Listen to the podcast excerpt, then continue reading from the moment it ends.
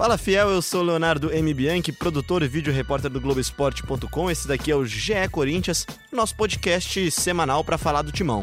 Claro que a gente vai falar muito sobre a vitória contra o Botafogo, a boa vitória contra o Botafogo, o Corinthians jogou bem, mas a gente decidiu hoje dividir o programa em dois temas, com base nos pedidos das redes sociais, muitas interações com o famoso Bruno Cassucci, pedindo para ter um podcast falando sobre Arena Corinthians. Corinthians teve novidades na renegociação da dívida com a Odebrecht, a construtora Odebrecht, pra, para o pagamento da Arena Corinthians. E a gente vai dar metade do programa para esse tema. O Bruno Cassucci vai estar tá aqui agora respondendo essas perguntas pra gente, tirando dúvidas e explicando o que, que se trata disso daí.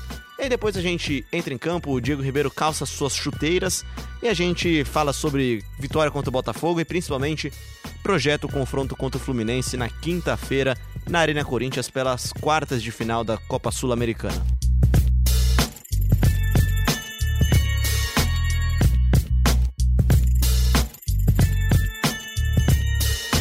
Aí, a gente não colocou nenhum gol hoje, como a gente costuma colocar no começo de todos os podcasts, ou os lances importantes, porque a gente vai começar falando de arena conforme a gente já antecipou agora. E para conversar sobre isso, eu tenho um especialista nos bastidores do Corinthians, nosso setorista Bruno Cassucci. Tudo bem, Cassucci? Tudo bem, Leon, é, Diego Ribeiro. Eu, eu tô com moral aqui, né? Primeiro eu sou famoso, depois especialista.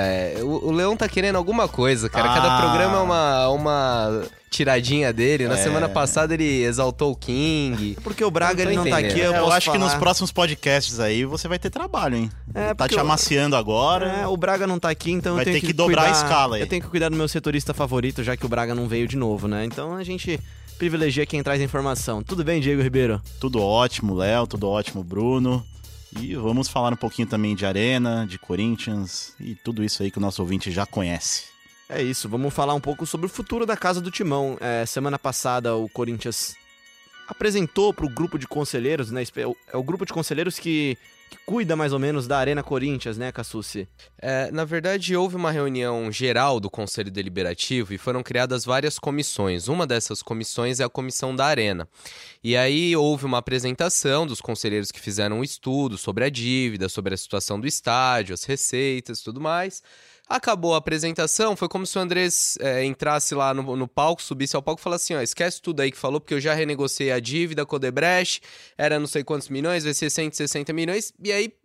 É, não só os conselheiros não entenderam muito bem, porque o Andrés não deu detalhes, como na torcida gerou muita dúvida, né? Porque o Andrés anunciou que reduziu a dívida, mas o que, que ele fez para reduzir a dívida? De quanto era a dívida? De quanto vai ficar? E acho que é mais ou menos isso que a gente vai tentar explicar nesse, nesse episódio de hoje do podcast. É isso. Diego Ribeiro, você já, é, você já era setorista do Corinthians quando tivemos o anúncio da construção do estádio, acompanhou todo o desenvolvimento do estádio, a construção, os problemas, o acidente, o, o pré, o durante e agora o depois, né? Como é que você tem visto a Arena Corinthians nesses, sei lá, são seis anos já de estádio praticamente? É, cinco anos, né? Foi inaugurado em maio de 2014, um pouco antes da Copa do Mundo.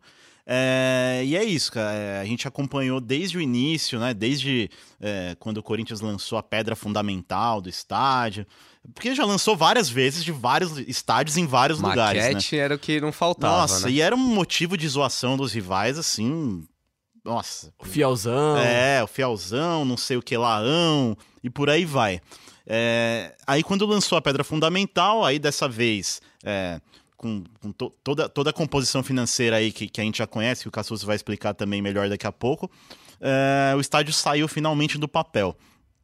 É, eu acho que hoje, com cinco anos, pouco mais de cinco anos, já é um estádio com uma cara, né? Uma identidade, uma né? Identidade, o Corinthians conseguiu construir uma identidade conseguiu, né? Que é um... É...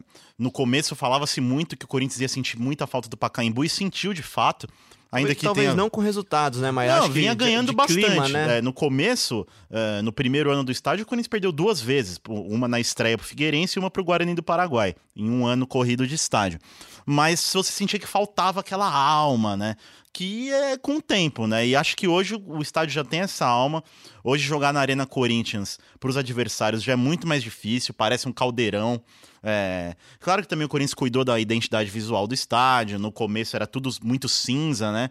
Tudo muito mármore, muito. Tudo muito cru, né? A impressão que deu é que o Debrecht não entregou o estádio inteiro e a gente até vai falar disso também um pouquinho. É, e aí é uma impressão que depois o Corinthians é, traduziu em números, né? É, de quanto a Odebrecht devia ao Corinthians de, de, obras internas no estádio, ou porque não fez, ou porque fez com material de, de, de pior qualidade, e por aí vai.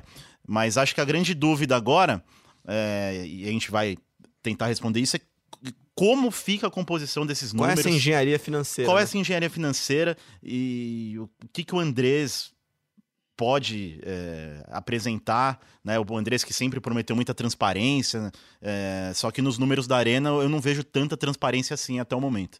Antes de, de você começar a falar de número, Cassucci, aqui não é o dinheiro em jogo, claro, né? Mas antes de você começar a falar de número, já tira pra gente a primeira dúvida que o, o Diego falou de material de, de, má, de má qualidade, talvez o setor oeste superior estava interditado, né? No, esteve interditado nos últimos jogos. Ele volta para esta quinta-feira contra o Fluminense já, né? É isso. O Corinthians vai ter todos os setores disponíveis para o jogo da Copa Sul-Americana. É, há muita divergência em relação a obras não realizadas. O Corinthians contratou uma, uma empresa para fazer uma auditoria é, que até é contestada pela Odebrecht, essa empresa, dizem que não é lá muito confiável, enfim. Os números que o Corinthians trabalha, trabalhava até essa renegociação com a Odebrecht, era de que a construtora tinha um, um, débito lá com o clube de mais ou menos 200 mil.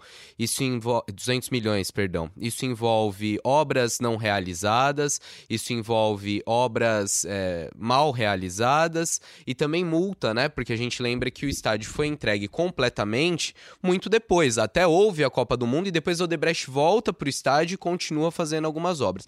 Então, no geral, o Corinthians tinha um, um crédito lá de mais ou menos 200 milhões. E aí vamos tentar entender a conta lá do André. Andrés, né?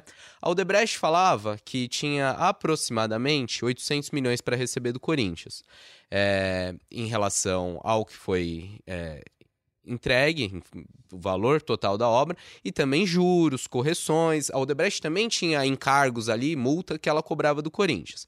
E agora esse valor, pelo que foi anunciado pelo Andrés, é de até 160 milhões. Pode até ser menor, dependendo da forma. Isso especificamente com a Odebrecht. Isso com a Odebrecht. É, a gente não está falando do valor total da arena, porque a gente lembra, o Corinthians pegou um empréstimo, tem um financiamento da Caixa e do BNDES, que era de 400 milhões, foi emprestado 400 milhões, com os juros esse valor já é de 470. Ah, mas o Corinthians está pagando e está aumentando a dívida? Tá aumentando a dívida porque é como se você comprasse um apartamento ou um carro, é, você vai pagando parcelinhas baixas e vai correndo juros em cima. O Corinthians Vou até usar a palavra que o Rodrigo Capello me disse, para você amortizar os juros, né? Ele demora um tempinho para você começar a realmente pagar a dívida. Você começa pagando os juros, né? Exatamente. Mas vamos para a gente tentar separar nesse primeiro momento falar de Odebrecht, que é a dívida que o Andrés anunciou. A Odebrecht cobrava 800, é, agora o Corinthians vai pagar 160. Qual é o milagre disso? O Corinthians vai pagar só isso? É, reduziu tanto assim de 800 para 160? Não é bem assim. É, uma maior parte dessa dívida ela está sendo abatida com as CIDs, é, que também a gente precisa abrir um parênteses para explicar. O que, que são as CIDs?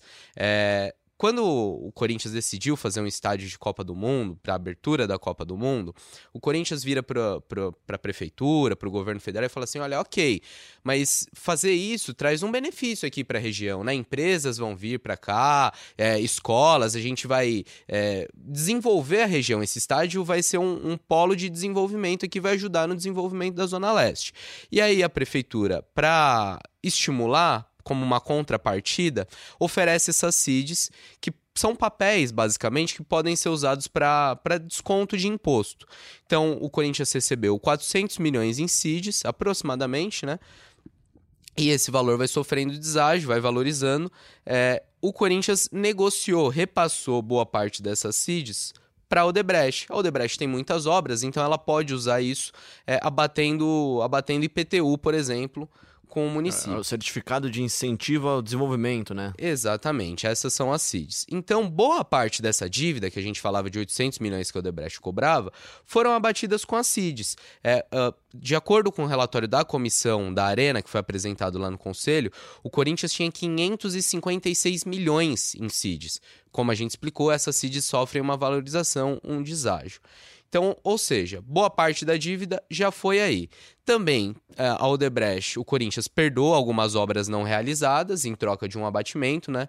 Há uma contestação respe... é, a respeito dessa decisão do Corinthians, porque sem ter o estádio completo, o Corinthians não consegue negociar algumas propriedades. É, quem falava muito disso era o Aníbal Coutinho, o arquiteto responsável pela obra, e ele falava: do jeito que foi entregue, o potencial da arena é muito menor. Algumas questões o Corinthians trata como superficiais, por exemplo, paisagismo fora da arena, coisas que seriam mais de uma decoração, um embelezamento do estádio do que propriamente de obra de espaço construído. Não é o caso de camarote, de restaurante. Não de... é o caso. Todos os é espaços caso. físicos que o Corinthians não pode vender. Mas há contestação a respeito de espaço interno que poderia ter um melhor acabamento, poderia ter uma estrutura melhor e não foi entregue. Mas o Corinthians fala assim: olha, eu tenho uma dívida muito difícil de pagar, então eu abro mão aí desse, dessas, dessas obras, vamos entregar a obra do jeito que tá e você me dá um, um desconto. E foi isso que foi feito.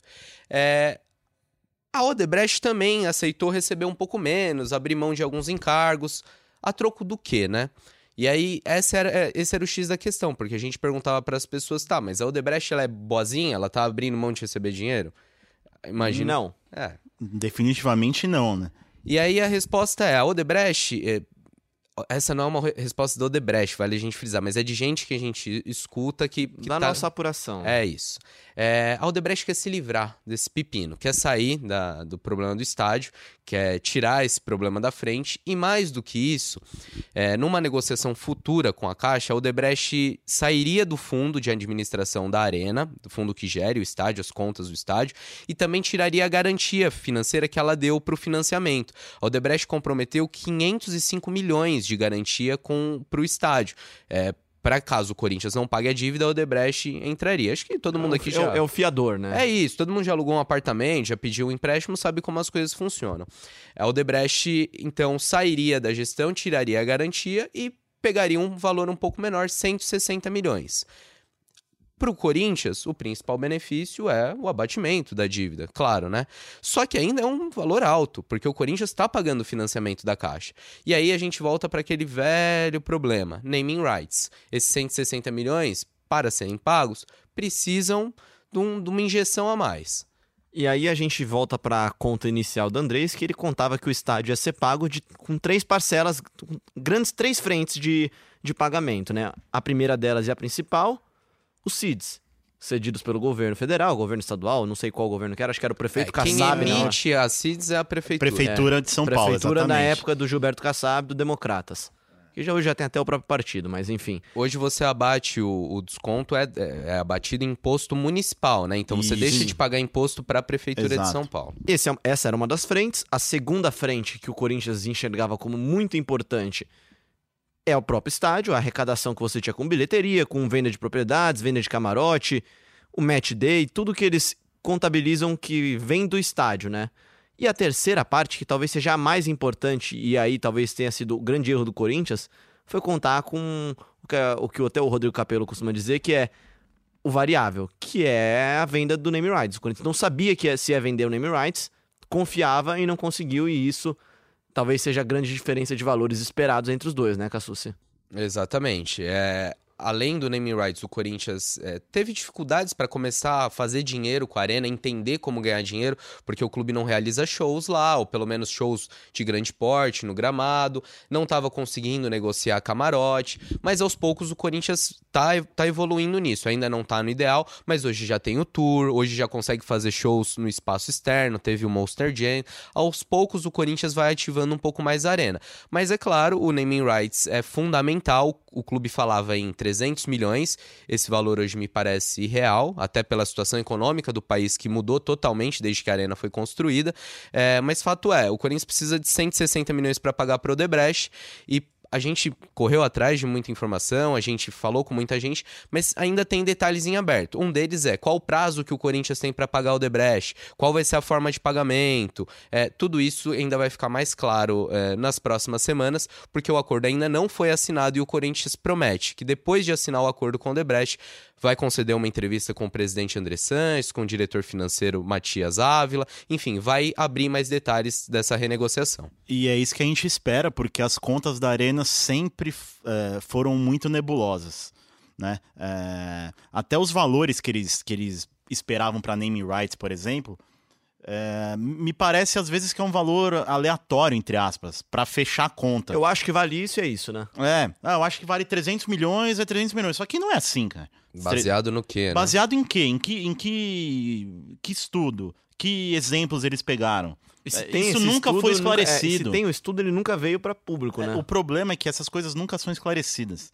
E, e aí o torcedor não sabe o, o que acontece. Se o Corinthians está pagando. É, o Corinthians está pagando financiamento da caixa, ok. Mas falta muito, falta pouco, quanto já pagou? É, com esses 160 vai ficar quanto? Enfim, são, são várias pontas soltas aí que a gente espera que, que sejam esclarecidas nessa entrevista, depois que o acordo for assinado e também com a nossa apuração aqui do, do Globoesporte.com. É, sempre que a gente tiver novas informações, a gente traz. É isso. Só para a gente arredondar um pouco, então, deixar mais claro, é, são 160 milhões devidos ao Debrecht, se esse acordo se concretizar, e mais 470, como a gente mencionou, devidos à Caixa. Ou seja, a dívida total da Arena hoje é de mais ou menos 630 milhões. Mas aquilo que a gente já falou, tem juros, né? Vai passando o tempo, a dívida vai ser maior. Então, se alguém te perguntar quanto custou o estádio do Corinthians, é uma pergunta muito difícil de ser respondida hoje, porque o financiamento ainda tá rolando, as parcelas ainda ainda estão para vencer, não, não dá para saber em quanto tempo o Corinthians Dando vai pagar uma de. Vicente Matheus é irrespondível, né? Irrespondível. É, é impossível de responder, isso é, a gente vai ter que deixar para Andrei Sanches e para todo o seu staff, Rosenberg também, que fez parte da construção da, do projeto Arena Corinthians, né? Algo mais a pontuar, senhores? Não, eu acho que sempre. É, é eu acho que é exatamente o que o Cassus falou. A Odebrecht não é boazinha, longe disso, né? Tem muitos problemas para resolver em outras frentes, mas é um pepino do qual ela se livra, óbvio. Além e... disso, ela está em processo de recuperação judicial. Exatamente. É muito importante eles se livrarem desses Exatamente. 500 milhões bloqueados. Exatamente. Né? E o Corinthians, por outro lado, é, caso seja efetivado esse acordo, já é um enorme respiro é, é, na, na, nessa questão financeira da Arena que, que virou, um, virou um pepino também para o Corinthians, né?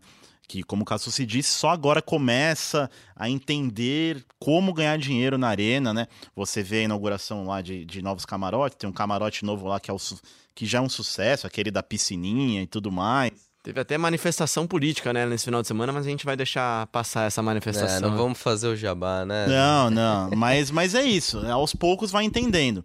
Né? É, alguns eventos novos. O, teve o, o, evento dos caminhões lá que deu até uma, um problema com o gramado depois, na Eles reforma. juram que não tem a ver com, com um caminhão, mas tudo bem. Pois é. é. Também tem aí o negócio da precificação do ingresso, que aí é outro Sim, é isso é, outro, é, assunto para outra, é. Isso a gente pra pode discutir podcasts. num outro episódio só sobre preço de ingressos que bom. Vamos ele, seguir. O... Ele vai deixar para próxima. É. Para arredondar, então, o estádio custou 985 né, milhões, esse é o valor da obra, mas como falamos, tem juros, tem outros encargos, aí outros adicionais que foram sendo é, acrescidos. É, dá para gente falar com segurança que o estádio vai custar mais de um bilhão. É isso, falando de estádio, então vamos para dentro dele, então vamos para campo aqui. O Diego já calçou as suas chuteiras, já está pronto para o jogo aqui e vamos falar de um jogão do Corinthians. Mas antes desse jogão, como a gente não rodou o gol no começo, roda o gol aí por todos os ângulos, gols de Mauro Bozelli e de Everaldo. Wilson na marcação, Pedrinha liso, fez a finta, pé direito, cruzamento para Bozelli!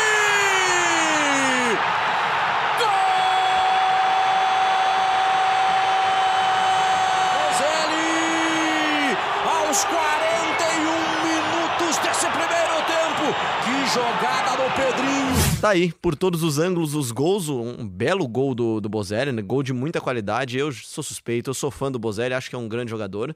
E a gente vai falar disso daqui daqui a pouco. Bozelli Love vai entrar em tema, vai entrar em pauta daqui a pouco aqui. Queria que você desse a sua análise inicial, Diego Ribeiro, sobre a melhor partida do Corinthians no ano? No ano, não sei. Eu precisaria, precisaria pensar um pouco mais. Mas, assim, é, é nítido que há uma evolução jogo a jogo, né? É, um Corinthians que dá para se dizer que, principalmente no primeiro tempo, empurrou o Botafogo para o seu campo de defesa, pressionou e criou chances, né? É, muitas, muitas triangulações a gente consegue ver agora, né? Inclusive a jogada do gol do Bozelli é, um, é uma baita triangulação ali pela direita e o, o Pedrinho fazendo a diferença também no, no drible, né? No tão falado um contra um. Pedrinho jogando muito, sendo decisivo mais uma vez.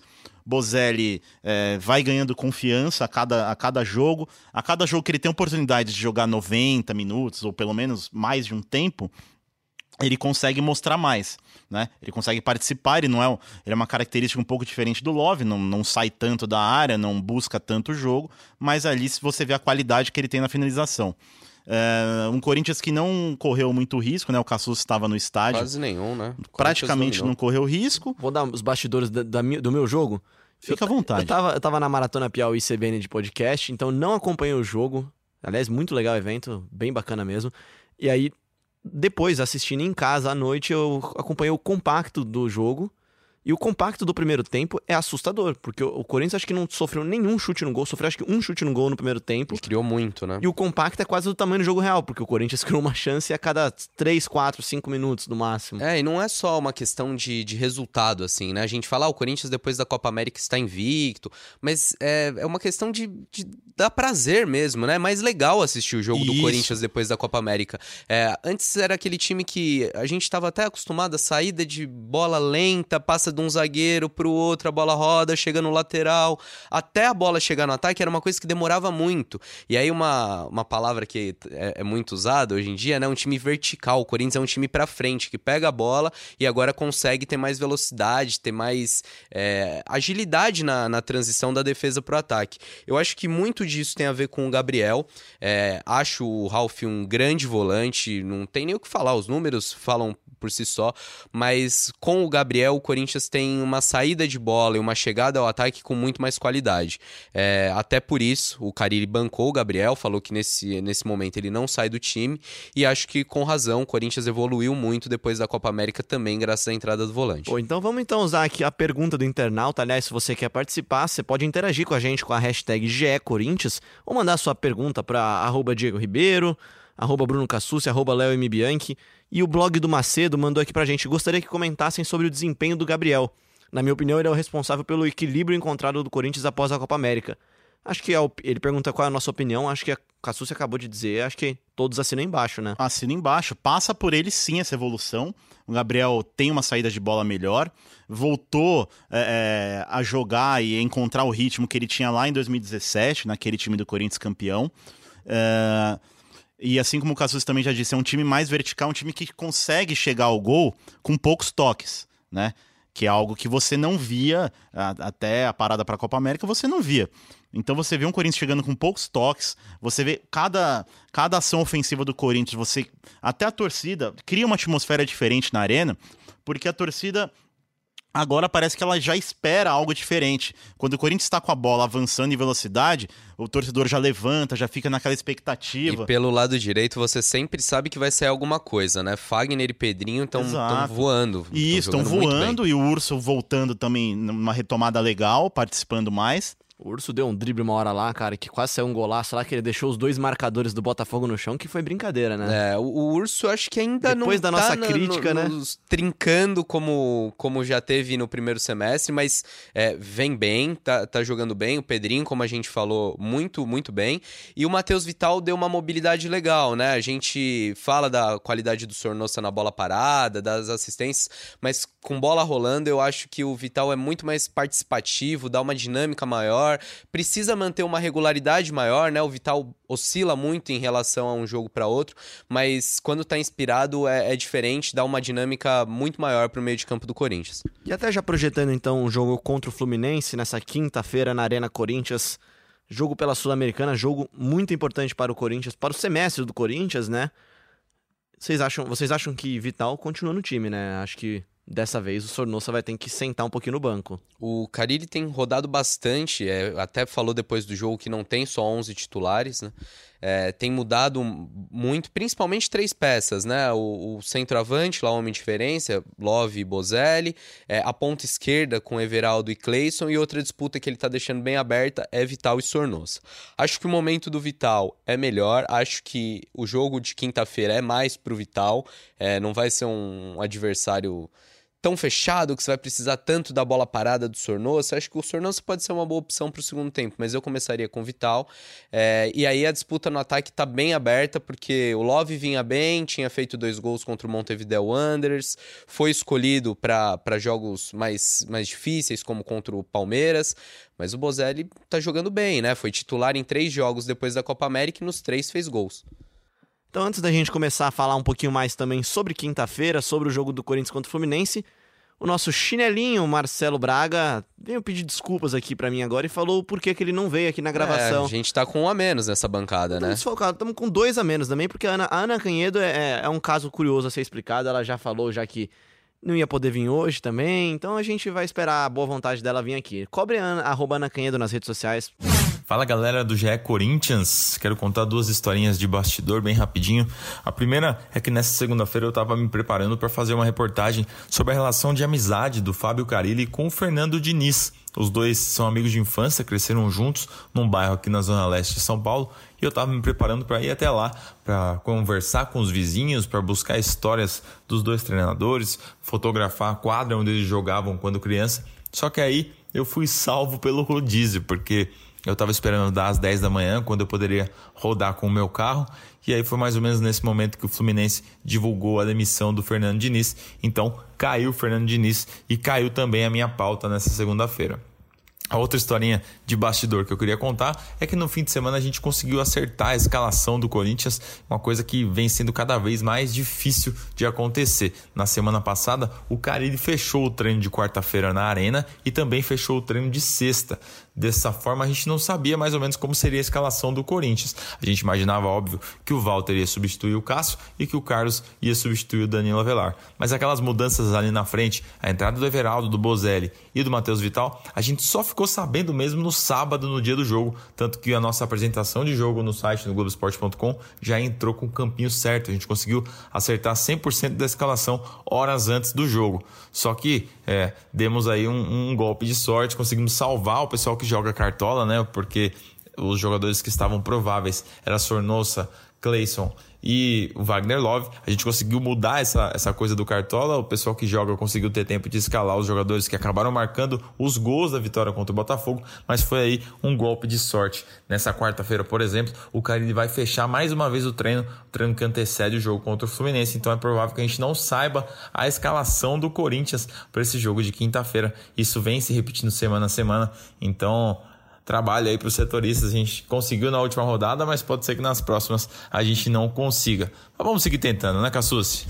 É isso, golpe de sorte não, competência, né? Tem que dar os créditos pro Marcelo Braga, mas eu acho que tem que falar umas verdades é também, né, Diego? É isso. Bom, primeiro parabenizar o Marcelo Braga duas vezes. Primeiro por acertar a escalação, fruto de apuração, competência, tá? E, e em segundo lugar, também parabenizá-lo pela responsabilidade no trânsito, não foi multado, perdeu a pauta. Ok, elogios feitos, agora a verdade. Que baita pé frio é Marcelo Braga. Já que a gente tá falando de bastidores, posso contar rapidinho? Por, por favor, favor, não, por, por favor. O retrospecto é do Braga é impressionante. Marcelo Braga acaba de demitir Fernando Diniz, tá? O pessoal do GE Fluminense, se não tiver informação, eu tô dando aqui agora. Tá? Começo do ano. Braga, vamos fazer uma matéria da joia. Quem vai ser a joia Quem de é a dois... revelação para ficar de olho ficar nessa copinha? de olho Copinha 2019. Pode cravar, fez sim. Primeiro jogo, o rapaz me tem uma fratura na perna. Fecinho, desculpa, tá? A gente pede desculpa pro Fecinho, a culpa não é nossa. É, que bom, tá se recuperando agora, tá voltando, tranquilo, beleza. Depois, começo de temporada tal, pô, fazer umas especiais, umas, entre... umas entrevistas. Pô, legal, vambora. Pô, entrevistinha legal com o André Luiz. Alguém ainda se lembra do André Luiz, não? Aquele que tá no Fortaleza, né? Foi pro banco no jogo seguinte. Depois, Marlon, zagueiro, emprestado. Quer dizer, o cara para aceitar dar entrevista pro Braga hoje, ele tem que estar tá muito confiante. É isso, é isso. Dizem que, tá o muito Pedrinho queria dar uma entrevista pro Braga. É uma brincadeira. Pedrinho não quer falar com o Braga e a gente não vai deixar ele chegar perto do Pedrinho, tá, gente? A gente promete isso. Parabéns, Braga. Vamos tocando aqui a nossa. Só pra pegar um pouquinho das estatísticas ainda, voltando pra partida do Botafogo, que eu acho que é uma coisa legal. O Corinthians teve menos posse de bola. A gente falou que o Corinthians massacrou o Botafogo, e foi um massacre mesmo, e não teve a posse da bola. Então é, é legal que mostra que ser ofensivo tá muito diferente de ter a posse de bola. O Corinthians pode manter a característica de ter uma defesa sólida, e acho que tem a defesa sólida. É talvez o principal fator que tenha melhorado depois da Copa América. Muito pelo Gil, né? E conseguiu atacar, né? Foram. Nesse jogo agora foram. Deixa eu ver aqui, são 18 chutes ao gol.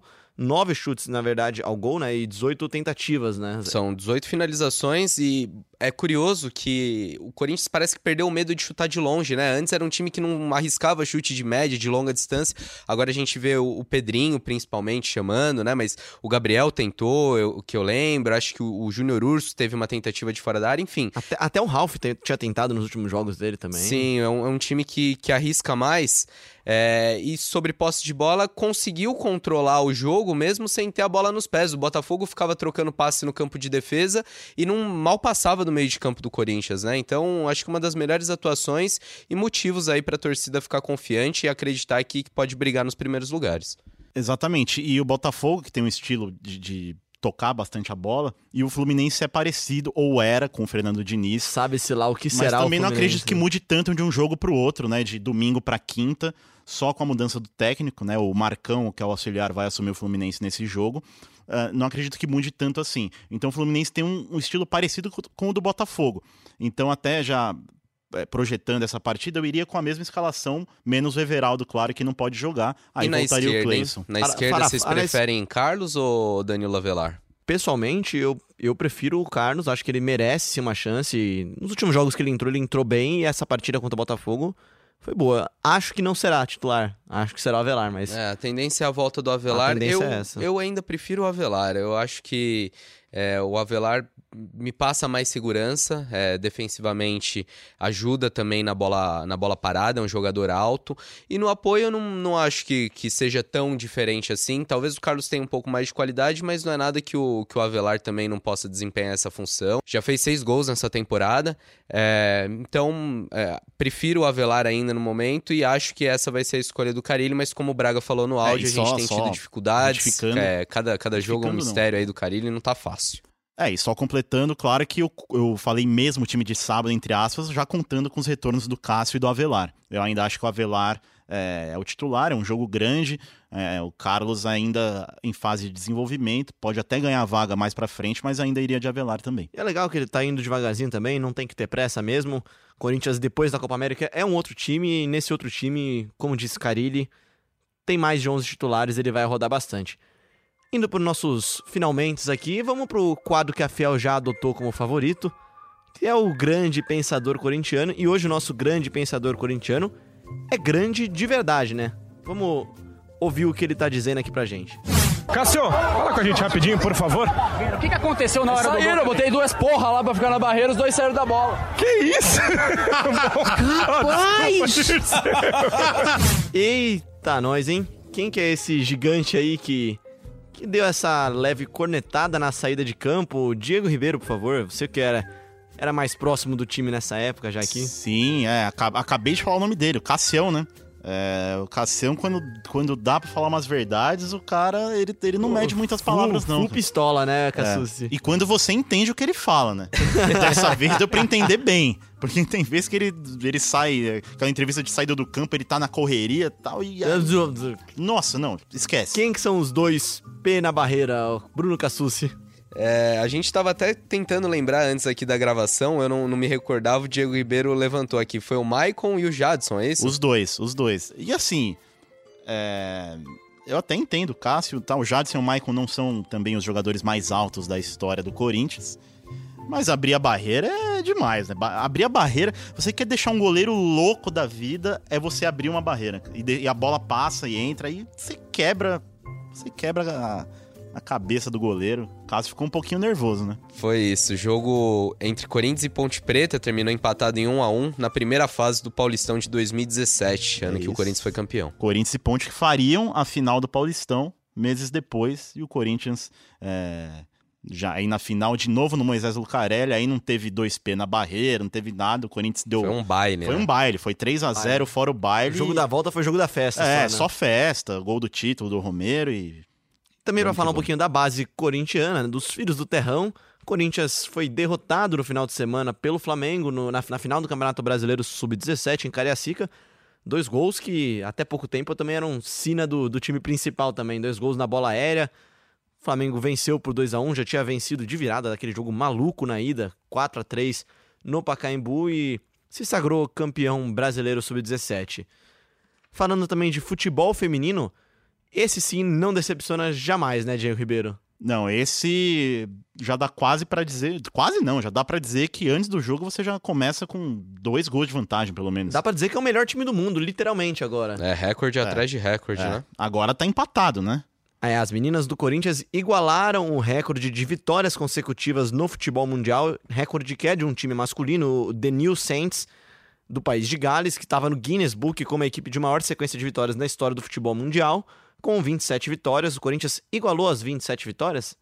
Igualou, igualou as 27 vitórias, é, tem ampla possibilidade de ultrapassar essa marca, jogo de, jogo de volta contra o São José na- no Brasileirão, né? O Corinthians que já goleou na partida de ida, já tá com a classificação encaminhada para semifinal. O Corinthians pega o São José nesse meio de semana agora, venceu de 4 a 1 no jogo da ida, 4 4 a a 1, 1 lá em jogo- São José. É, jogo tranquilo, vai, óbvio, vai classificar. Esse, esse dá pra gente cravar, né? Se der errado, menina, vocês já sabem que a culpa é, é do Diego, tá vendo? Não, mas não é o Braga. Não que é tá o Braga que tá né? Se fosse falando. o Ah, Braga, então, dava tudo pra, bem, pra então. ficar Tá. desconfiado. 4x1 mas na tá ida, tranquilo. 4x1 na ida, dá pra 4 a 1 garantir. ainda tá tranquilo. E aqui vamos dar crédito pra, pra nossa chinelinha Ana Canhedo, que entrevistou o Arthur Elias, o técnico. Da, Aliás, é uma baita matéria. é, Ass- assistam, não. Assi- Assistam não dá, né? Le- leiam lá no Globoesporte.com, uma matéria bem legal com o professor Arthur Elias. foi pé quente. é, também não é difícil ser pé quente com esse time. é, mas agora a expectativa de mais recordes. É, é um time é, que merece muito. O Arthur Elias faz um excelente trabalho. a- as jogadoras também é, é, de muita qualidade, né? Você assiste os- aos gols do- dos jogos, é só golaço, jogada bem trabalhada. É um time a, Tamires, o que ela jogou ontem é a. Tamires joga muita bola, é um time muito bem montado, né? Que agora ac- acabou perdendo uma peça, né, Leon? A, a Mônica, né? Sim, sim, sim. A Mônica, até eu estava no plantão aqui neste domingo de manhã. E aí a gente foi pego até de surpresa, né, com a notícia. A Mônica Hickman, zagueira da seleção brasileira, deixou o Corinthians no futebol feminino. Até conversando com outras pessoas da área, é, não é comum você dificultar a saída de jogadores, até porque às vezes vem, às vezes vem proposta de fora que o salário é muito maior e ajuda muito no desenvolvimento das meninas também. É, e aí é um cenário que já é muito mais amplo do que Corinthians. E o Corinthians, que é referência no Brasil, perdeu uma zagueira, mas tem uma dupla de zaga muito forte também, tem um time muito forte, né? O Corinthians enfrenta o São José nesse meio de semana e volta a enfrentar a Ferroviária na segunda fase do Paulistão no final de semana, agora em casa. Para encerrar então nosso bate-papo aqui, só mais umas perguntinhas do nosso amigo internauta, como diria Galvão Bueno. O Digão aqui disse que o Pedrinho tá impossível, cara, tá jogando bem, falou que o Gil tá estabilizando a zaga, o Gabriel faz frente na volância e os dois têm o mesmo mérito. Acho que foram os dois melhores em campo contra o Botafogo, né, Cassucci? Assina embaixo, tô com ele. É, vamos responder então aqui, pai bola, tal, amigo internauta. É, Débora Cooperschmidt pergunta, também seco, ali, seco pra você. Queria saber se quinta vai de Love ou Bozelli. Fácil pergunta, né? Tá aqui pra, a gente tá aqui pra isso, cara. Difícil fazer essa previsão. Eu apostaria em Bozelli, apostaria na manutenção dele, mas é um muito mais palpite do que informação. Eu acho também que é momento de Bozelli. Finalmente chegou. Momento de Mauro Bozelli. E acho que agora deslancha. E se o campo fala, como disse o professor Adenoro, Tá falando a favor do tá argentino. falando, a fav- tá- ele tá hablando, né? Está hablando. El campo. La cancha habla. Falando em construção de CT aqui, de Arena Corinthians, também o William Duarte pergunta como é que estão as obras no CT da base. Tem novidade lá, né, Cassucci? Sim, as obras estão em estágio final. A gente passa lá em frente porque é bem do lado do CT profissional, né? E até a parte de, de, jardinagem, as grades, tá tudo certinho, tudo pronto. Muito em breve o Corinthians vai inaugurar e a gente tá batalhando aí, tá correndo atrás para trazer imagens, trazer os bastidores, aí fotos, vídeos pro, pro pessoal que acompanha no Globoesporte.com. É, nas próximas semanas teremos novidades. Lembrando que é só a parte estrutural, né? A parte de vestiário, de departamento médico, o alojamento ainda demora um pouquinho até ficar pronto. Mas é isso, está saindo, é importante, é importante desenvolver a base. Base corintiana sempre muito vencedora, né? Muito vencedora. E uma última pergunta, então? Tem tempo, diretor? Tem tempo. Então vamos lá. Sempre tem para mim, fala, né, Falamos em base bastante, falamos em Pedrinho e todo mundo quer saber. Novidades, renovação, vai ser vendida, não vai? Tem aqui o Paulo Cunha perguntando. A Silvia Chama, grande, grande amiga, jornalista também lá de Campinas. É, já trabalhei com ela no lance. Um abraço para Silvia. É isso. É, essa turma toda aí querendo saber do Pedrinho, cara. E aí, Cassucci? Olha, temos mais 10, 12 dias aí de janela de transferência dos principais é, centros europeus. Eu acho improvável que o Pedrinho vá para a Ásia, vá para o México, né? Para Emirados Árabes, o, enfim. O, bicho papão que é a Espanha, com Real Madrid, Barcelona e Atlético de Madrid, ainda tá aberto ainda. É isso, tá aberto até 2 de setembro. É, Comenta-se que o Pedrinho também tá na mira do Borussia Dortmund, da Alemanha. Mas o Corinthians fala que proposta mesmo, no papel, não teve nada nada, muito menos do valor que o clube queria. Quem pode sair, a gente até noticiou na semana passada, é o Gustavo, é, recebeu o assédio aí de alguns times, time da Itália, teve sondagem de Portugal, da Holanda, é, é um nome que vale ficar esperto, porque até o fim dessa janela pode ter alguma movimentação aí, mas do Pedrinho, por enquanto, segue no clube. É isso, a gente estourou um pouquinho o nosso tempo usual hoje, mas foi por uma boa causa. A gente dedicou meio programa para falar sobre a Arena Corinthians, a casa do Timão, falar sobre o futuro dela, tudo que envolve o time também.